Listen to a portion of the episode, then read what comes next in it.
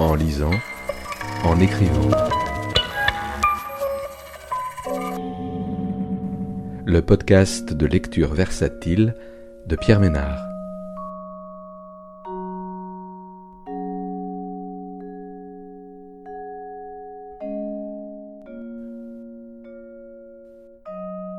Aujourd'hui, Touché de Pascal Monnier, paru aux éditions POL en 2023.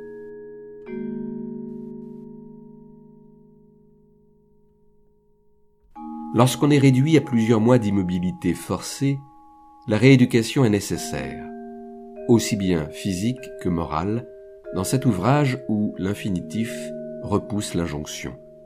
Un programme libre, réunissant une variété de pensées, de désirs, d'aveux, de souvenirs, de souhaits et de résolutions. Accomplir chaque jour sa to-do liste de la veille. Renoncer à l'espoir de n'éprouver ni remords ni regrets. Ne plus se mesurer à chaque personnage dont on lit la biographie.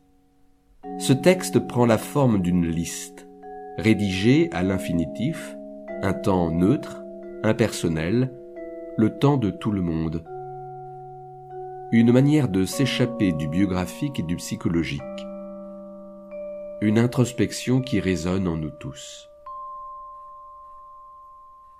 Se débarrasser de ses mauvaises habitudes, se réformer, se corriger. Prendre son temps, avec la détermination et le courage que l'on devrait employer à travailler en étudiant sur un site spécialisé le calendrier des heures et des dates palindromes à venir. Voir que le 3 février 2030 est la prochaine date palindrome. Se demander immédiatement si on sera là pour s'en apercevoir. Puis, dans l'espoir de se ressaisir, comme Saint Cyran l'aurait probablement recommandé si on l'avait eu comme coach ou confesseur, décider de se rendre à soi-même et à son néant.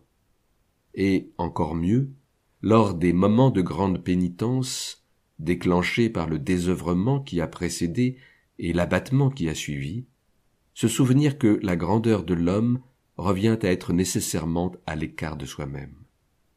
Entamer une carrière de pénitent.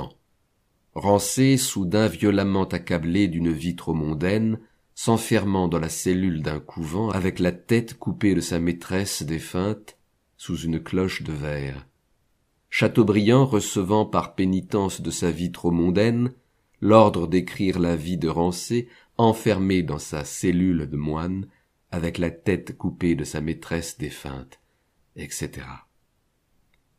Pratiquer aussi, tant qu'à faire, l'instant suivant, la joie de vouloir détruire ce qui mutile la vie.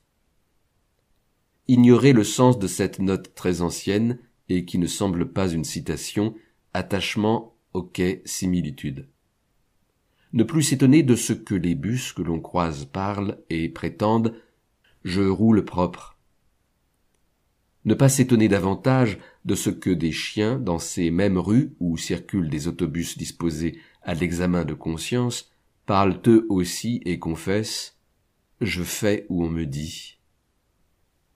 Ne plus flotter dans la mélancolie et le renoncement comme on fait la planche trop longtemps dans une piscine par lassitude d'une nage sans destination. Ne pas se bercer de l'espoir de disparaître à la faveur d'un incendie ou d'un tremblement de terre et de renaître ailleurs, par exemple en Australie, parce que c'est aux antipodes et que n'ayant jamais prononcé le mot une seule fois, on espère que c'est le seul pays où l'on ne vous cherchera jamais. S'endormir chaque soir parce qu'il faut bien y parvenir, et que dès lors tous les moyens sont bons. En imaginant le plus infime détail du bungalow près de la mer que l'on ne possédera jamais, mais dans lequel on pourrait enfin vieillir et mourir. Passer sa vie dans le jardin anglais de Munich, à regarder les jeunes gens surfer sur une seule vague.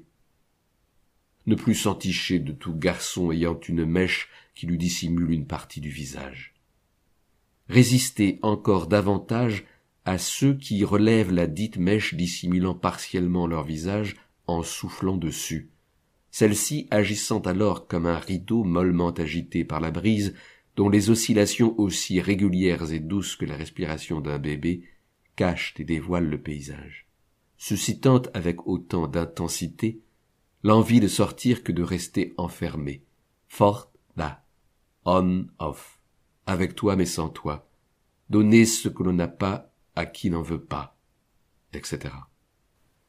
Ne pas prétendre, par la même occasion, que tout garçon doté du fameux regard à la Diana, prunelle levée vers ses propres cils, menton légèrement baissé, par crainte d'une observation trop frontale du monde, pour éviter la gifle qui plane, signale avant-coureur d'une fuite imminente, offre de tomber sous le charme d'un portrait flamand vissé sur le corps d'un surfeur californien. Et autoriserait donc de céder à un engouement faussement anobli par un penchant esthétique, et dire que ce n'était pas mon genre, etc. Ne pas se bercer de l'espoir que l'on devient meilleur avec le temps. Se souvenir que le sentiment dépressif, ce que Dante nommait la grande tristesse, ne naît pas d'une circonstance particulière, mais de l'existence elle-même, et qu'il convient donc de s'y accoutumer le plus rapidement possible. Mais aussi qu'un auteur remarquait que lors de la rédaction de l'enfer, Dante avait moins fait preuve d'imagination que d'un stupéfiant sens de l'observation. Avec le projet et l'espoir d'aller mieux, recopier cette note pour finalement n'y trouver aucun répit. Il peut s'avérer bénéfique au plan de l'économie psychique de faire appel aux vertus des activités dites sublimatoires pour pallier les pertes objectales ou narcissiques et recueillir le parfum de la nostalgie qui est dans leur sillage. Jugez défaitiste, inutile et fausse cette affirmation. Le langage, cela veut dire que je peux parler de cette montre même si elle n'est pas là. Et je dirais que le langage, c'est même l'absence de cette montre. Vivre dans le langage veut dire vivre dans un monde où les objets sont forcément manquants. Se demander en quoi le langage est l'absence d'une montre. Éprouver constamment du désarroi au point de vue de ne plus le sentir. Désirer se défaire de tout ce qui, dans son âme, est une soumission aux autres. S'efforcer de penser désormais à ceux qui vous entourent comme à des étrangers, et en retirer de l'indulgence et de la douceur à leur égard. Ne pas se bercer du souvenir des moments où les âmes et les corps semblaient à l'unisson. Essayez de penser, comme le chauffeur de taxi cambodgien parlait, omettre les articles, les prépositions et s'en tenir au verbe, s'autoriser à de très rares occasions quelques substantifs et adjectifs. Faire l'inventaire de ce qui fait défaut. Faire aussi l'inventaire quotidien de ses erreurs et manquements, et ne pas se décourager lorsqu'on les retrouve, une liste quasiment identique des années plus tard, en parcourant des anciens carnets.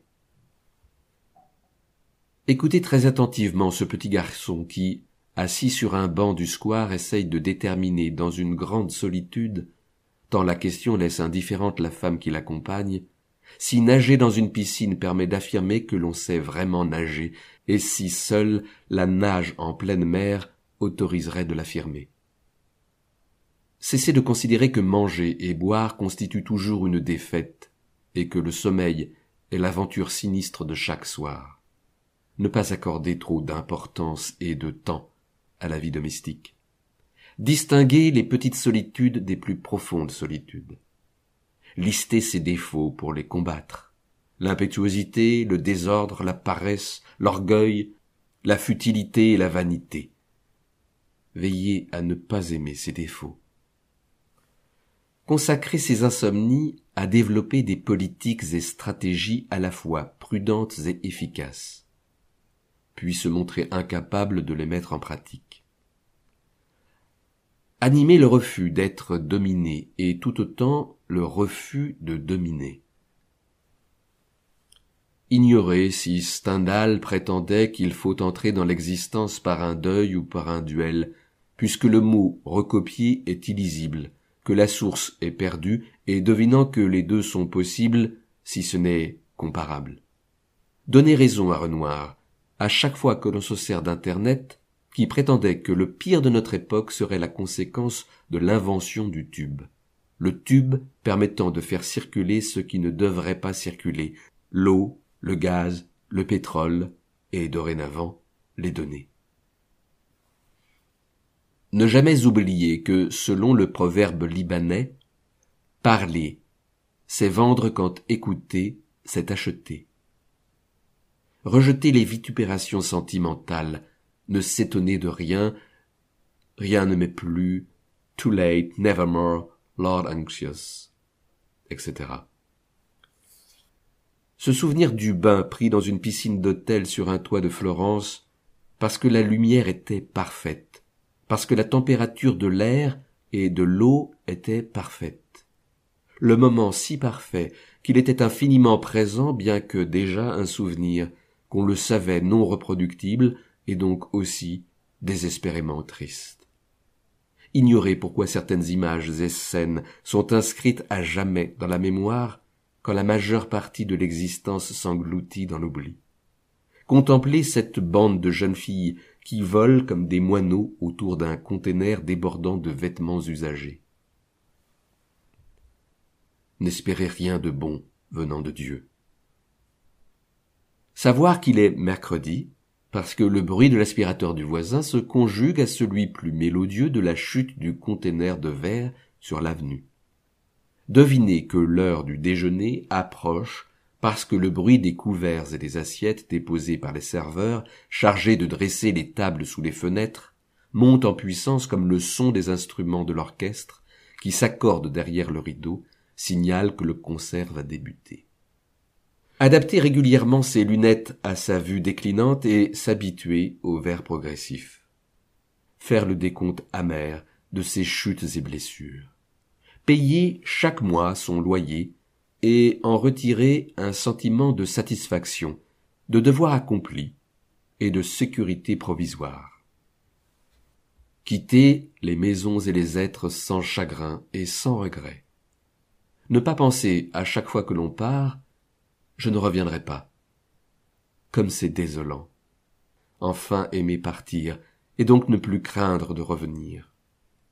Être conscient que, lors des grandes solitudes, l'avantage est de ne souffrir par personne.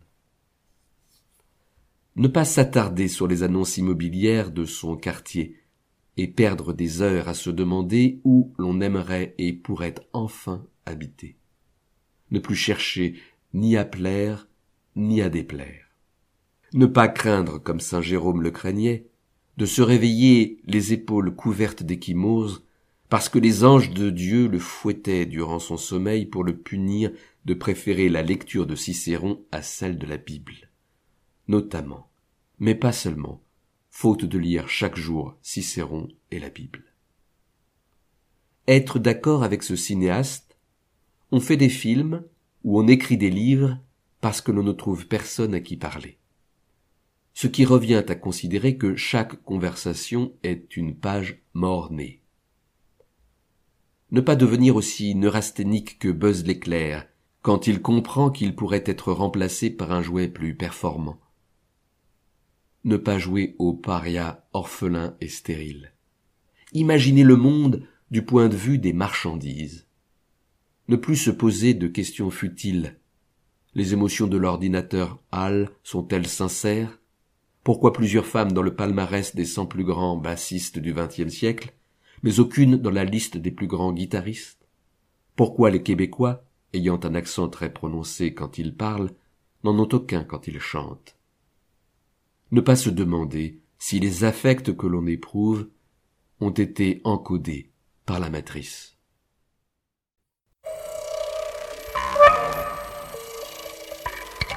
En lisant, en écrivant. le podcast de lecture versatile de Pierre Ménard.